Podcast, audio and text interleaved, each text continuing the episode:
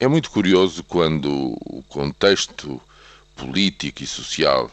em que tudo se passa à nossa volta muda bruscamente. Uma mesma coisa que numa determinada situação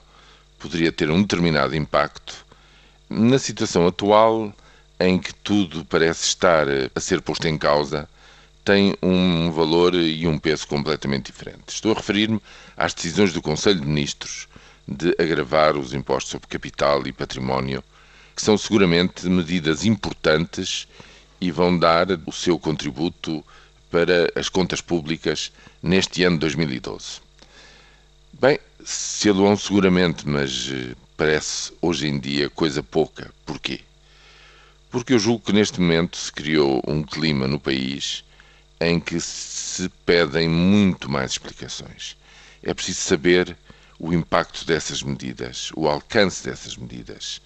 o número de pessoas envolvidas, ou seja, eu julgo que neste momento as pessoas estão com uma grande necessidade de perceber qual é o esforço de cada classe social para o aperto em que o país se encontra e, portanto, ao saber isso, saber qual é a sua própria posição no contributo que estão a dar para sair desta situação é preciso explicações muito mais detalhadas, eh, minuciosas, das dificuldades que se estão a viver, porque é que a situação subitamente se agravou tanto do ponto de vista orçamental, ao ponto de eh, obrigar a decisões tão drásticas como aquelas que recentemente foram anunciadas pelo Primeiro-Ministro para o orçamento de 2013. É neste contexto que há duas reuniões hoje muito importantes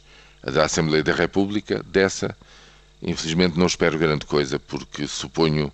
que no debate quinzenal haverá mais recriminação do que propriamente racionalidade e propostas.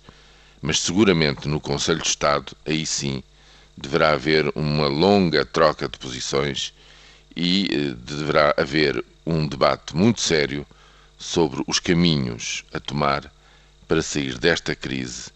que neste momento afeta a vida e as perspectivas futuras de milhões de portugueses.